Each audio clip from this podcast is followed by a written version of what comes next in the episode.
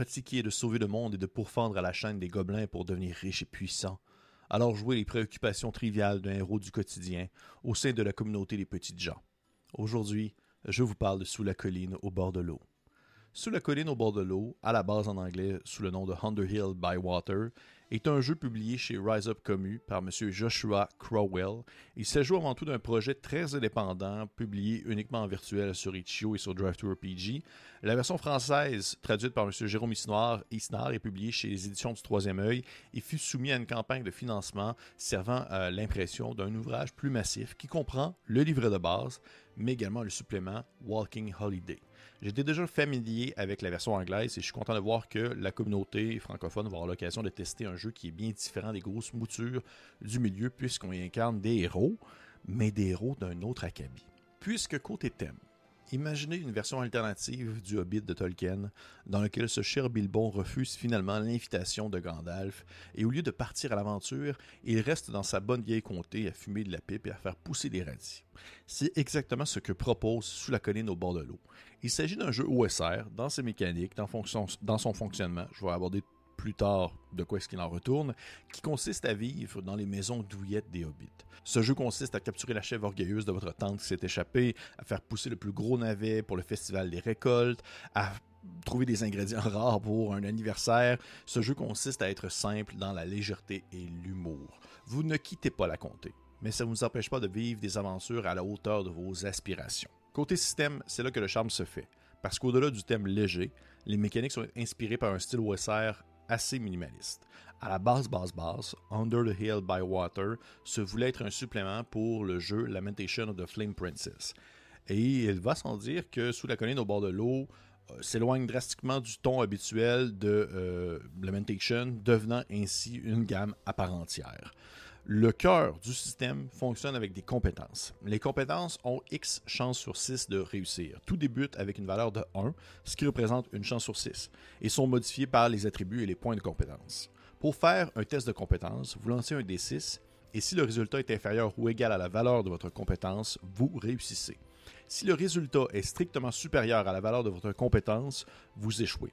Si la valeur de votre compétence est de 6, vous lancez 2 des 6 et vous réussissez, sauf si le résultat est un double 6.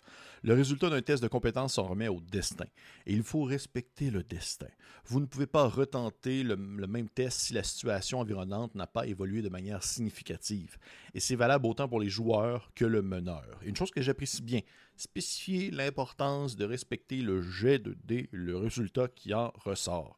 Les compétences sont les suivantes la chance, le charme, le dressage, la nature, la profession, qui est un peu particulière, le savoir et la subtilité. La profession, en fait, permet au meneur d'estimer ce que votre personnage connaît et sait faire sur la base du gros bon sens. Par exemple, il n'y a pas de compétence pour crochetage dans le jeu. La plupart des petits gens savent tout simplement pas crocheter une serrure parce que c'est un truc d'aventurier. C'est un truc de valeur. Un forgeron, en revanche, en sait peut-être assez à ce, sujet, pour faire un test de compétence. Un serrurier équipé de ces outils, quant à lui, n'aura même pas besoin de faire de test. Vous voyez, là, c'est là où est-ce que le côté OSR embarque sur le gros bon sens, quelque chose que j'apprécie énormément et qui va sur l'interprétation de ce qu'on a en jeu, sur ce que le personnage sait peut-être faire selon différents facteurs qu'on évalue avec le meneur et les joueurs ou les joueuses. Outre les compétences, un personnage possède aussi un titre, un rang, des possessions matérielles, de l'endurance et également des attributs. Il y a les souches aussi, qui sont un peu les espèces, qui sont les types de petits gens existants. Il y a les doucrins, les vauclairs et les andouins. Les souches vont définir la valeur de base de différents éléments. De leur côté, les attributs sont échelonnés sur une échelle qui permet de définir les forces et les faiblesses des personnages. Chaque personnage possède une combinaison d'attributs positifs et négatifs déterminés aléatoirement et lors de la création de votre personnage, vous lancez un des six à cinq reprises et vous attribuez les résultats aux différents attributs qui sont charisme, constitution, dextérité, intelligence et sagesse. Il faut faire attention par contre, parce qu'on pourrait confondre les attributs avec des caractéristiques classiques comme on voit dans les jeux de rôle, charisme, constitution, dextérité, intelligence, sagesse, mais c'est pas le cas. Si vous avez un résultat entre 2 et 5, ça ne change rien. Ça ne change rien sur votre charisme, constitution, dextérité. Ça n'a aucun impact sur la partie. C'est plutôt le résultat de 1 qui apporte un malus ou un genre de défaut dans votre attribut, ou le résultat de 6 qui apporte un bonus ou un certain talent dans votre attribut qui vient faire pencher la balance. Pour vous donner un exemple, le charisme. Si vous avez un 1, votre personnage a mauvaise réputation. En cas d'échec dans un test de charme, l'attitude du personnage non-joueur devient immédiatement inamicale. Vous décrivez l'erreur de votre personnage qui a commise dans sa jeunesse pour expliquer cette réputation. Pourquoi est-ce que la personne a une mauvaise réputation? Et si vous avez un 6, votre personnage est agréable. Les petites gens célibataires lui lancent des œillades quand ils le croisent sur la route au marché. Son charme débute avec une valeur égale à 3, le charme étant une compétence. Il existe 50 professions possibles, y allant du classique charpentier au plus spécifique accoucheur, la personne qui aide à accoucher. Il existe aussi des règles optionnelles que vous pouvez intégrer si vous désirez donner un peu plus de crunch dans vos parties. Par exemple, pour les petits gens, des beaux habits, c'est important, c'est signe de prestige, c'est signe de bonne conduite. Eh bien, il est proposé ainsi qu'un personnage peut relancer un jet échoué s'il accepte de déchirer un morceau d'habit selon le type d'habit et qu'est-ce que cela peut venir influencer. Comme tout bon produit WSR, le reste du jeu est tapissé d'un bout à l'autre de tables aléatoires que vous pouvez utiliser en groupe pour créer votre village de petits gens, des idées de scénario, des alliés comme ennemis, les combats, parce que oui, il peut y en avoir, des activités de saison et des conseils généraux sur la manière de gérer le jeu. Très complet pour un volume d'un peu plus de 200 pages. Côté visuel, deux choses. Les illustrations intérieures de la version française sont faites par Yann Lieby, que je salue au passage, je suis désolé si je massacre ton nom de famille, qui est un rôliste passionné au grand talent. Il rend très bien dans un visuel noir et beige la beauté des petites gens, des petites gens variés, différent, au très intéressant, loin de l'allure d'un grand héros carré cubique qu'on voit partout, mais bien au contraire, de personnes simples, au regard tendre et au sourire rieur. J'adore, pour vrai, son style colle merveilleusement bien avec ce type de produit-là. Mon seul bémol à ce propos, c'est que je peux pas nier que je préfère la couverture originale de l'ouvrage en anglais faite par euh, Evelyne Moreau. Evelyne Moreau, qui est une Québécoise, qui possède un trait et un style bien original et unique, qui se différencie de ce qu'on peut voir sur le marché euh, à grande échelle. Et on dirait que ça vient plus me chercher. La couverture française, je la trouve un brin générique. À mon goût, c'est vraiment moi. Je peux comprendre que je ne suis pas en majorité ici. Chacun ses goûts, mais pour ma part, c'est comme Evelyne Moreau euh, tatoué sur le cœur. J'ai un peu un parti pris à ce niveau-là, je peux pas le nier. Côté critique personnelle, je vais être sincère avec vous, j'adore ce jeu. Je l'adore. Je suis habituellement un gars d'horreur, à l'ambiance plus moderne, plus sombre, plus grimdark. Si vous suivez la chaîne, vous devez le savoir un peu. Mais j'ai un amour profond pour l'humour et la légèreté qui est proposée par Sous la colline au bord de l'eau. À chaque visionnement du Seigneur des Anneaux, mes bouts préférés, c'est toujours le premier tiers du premier film.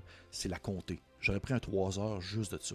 Trois heures des champs du Permagote, trois heures de Bilbon qui tente de se cacher de sa famille éloignée, trois heures de Mary Pipin qui essaie de, qui vont à la chasse aux champignons. C'est tellement un micro-univers que je trouve riche en possibilités.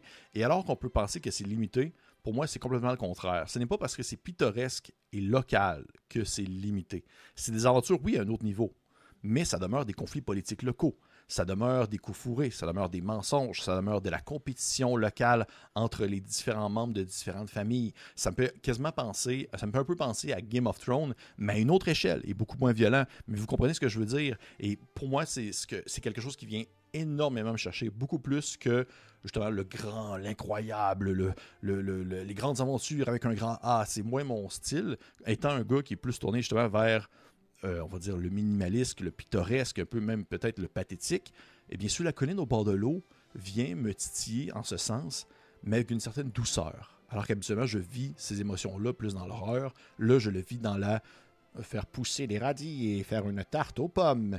Et en plus de cette incroyable mise en contexte, le tout est soutenu par un système simple mais complet. J'adore en particulier la touche de l'ajout d'une compétence associée à la profession du personnage c'est personnalisable selon les petites gens. Les attributs qui font office de dons, en quelque sorte, générer le tout aléatoirement, je trouve que c'est c'est parfait, on peut tout lancer. Je sais que j'aurais un plaisir fou de jouer un personnage, même si j'ai été particulièrement malchanceux dans mes résultats de dés, parce que le jeu n'encourage pas une maximisation de caractéristiques ou de capacités. C'est vraiment, à mon humble avis, un jeu parfait pour exprimer, exprimer ce que je pourrais appeler jouer pour le plaisir de jouer. Mais toutefois, même si c'est léger et c'est joué pour le plaisir de jouer, ça change pas que sous la colline au bord de l'eau, autant dans son ton que dans ses mécaniques, possède tout le nécessaire pour que vous puissiez construire la comté de vos rêves et que vous puissiez gérer vos cercles sociaux, vos intrigues, vos drames familiaux, les étrangers dans la ville, les ragots, tout est à votre portée pour que vous puissiez créer aléatoirement ou non en gang cet endroit dans lequel vous allez évoluer en tant que petit gens. Moi, j'adore, j'adore ce jeu. Pour vrai, je suis en amour bien raide avec ce jeu-là. Et je ne sais pas par contre où se situe la version française à ce propos, mais la version anglaise possède une licence, une sorte de licence qui permet en fait la publication de productions indépendantes venant de la communauté. Ainsi, si vous êtes fluent dans la, règle, dans la langue de Shakespeare, eh bien vous avez accès à plusieurs euh, petits suppléments en ligne. Je ne sais pas où est-ce qu'on en est par rapport à, à ça pour la version française, mais même outre ça, le jeu demeure excellent à mon humble avis vous comprendrez rapidement pourquoi Gandalf a vu tant de potentiel chez les petits hobbits lorsque vous lirez Sous la colline au bord de l'eau. Hey, ça ressemble un peu à ça. J'espère que vous avez apprécié ça. Pour vrai, encouragez ce genre de produit-là. J'adore ça. Encourager, ça change. C'est tellement rafraîchissant. Ça fait tellement changeant de ce qu'on peut voir habituellement. Puis ça, ça vient d'un gars qui, est quand même bien dans ses pantoufles horrifiques. Mais là, on est vraiment dans autre chose. Mais c'est pas grave. C'est tout aussi délicieux, tel une tarte aux pommes faite par la femme du père Magot dans Seigneur des Anneaux. Je sais pas, j'essaie de, de quoi. Euh, si vous avez apprécié cette vidéo, un petit pouce vers le haut, euh, petit commentaire, questionnement. Je vais mettre tous les liens nécessaires dans la description de la vidéo pour que vous puissiez en savoir plus sur le jeu en question. Et pour les autres, on se dit à la prochaine fois.